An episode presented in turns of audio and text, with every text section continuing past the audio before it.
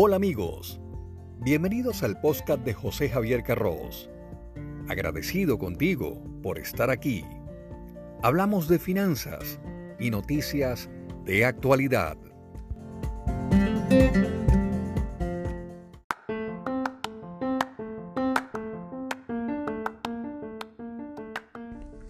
La inseguridad económica causada por la pandemia lleva a muchos a preguntarse si es un buen momento para refinanciar la hipoteca de la casa, pues las bajas tasas de interés llevan a pensar que reducir sus pagos mensuales es una excelente opción.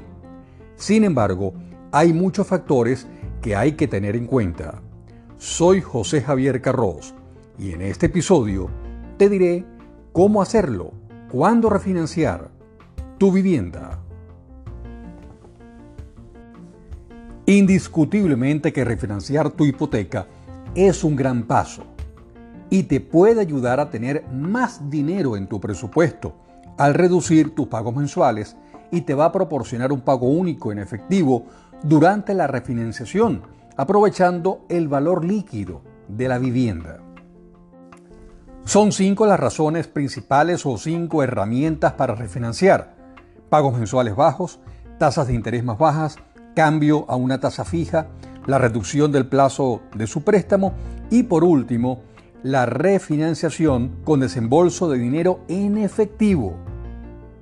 La herramienta número uno de los pagos mensuales más bajos significa que usted puede refinanciar por otro plazo de 30 años después de haber hecho pagos por varios años y de haber acumulado valor, bajará sus pagos mensuales y va a abrir espacio en su presupuesto para otras metas financieras. Disminuya su pago mensual. Si las tasas de interés bajan después del cierre de su préstamo, podría también considerar refinanciar para aprovechar de esta manera la tasa más baja del mercado. Ahora bien, si su préstamo original es una hipoteca con tasa ajustable y su plazo fijo inicial está a punto de vencer, quizás es un buen momento para refinanciar a una hipoteca con tasa fija. Protéjase del aumento de las tasas de interés en el futuro fijando una tasa fija. Predictibilidad significa estabilidad y un ahorro potencial de costos. Y también hay que hablar del refinanciamiento con desembolso de dinero en efectivo. Es una alternativa a un préstamo sobre el valor acumulado de la vivienda. Podría ser una buena idea refinanciar y cobrar en efectivo una parte del valor acumulado de su propiedad. Esto le va a permitir tener acceso a una parte del dinero sin vender su casa. Podría necesitar el dinero para comenzar, por ejemplo, un negocio o para pagar la educación universitaria de su hijo.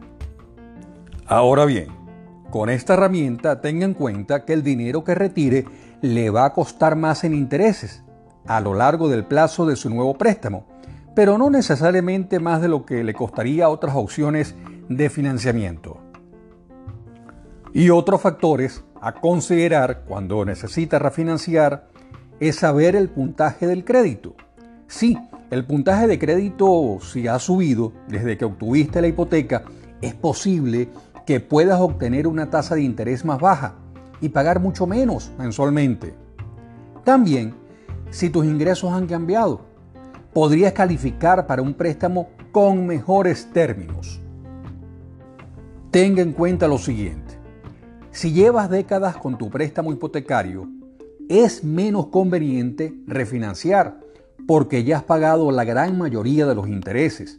Y comenzar de nuevo implica alargar el tiempo para liquidar la deuda y volver a pagar intereses.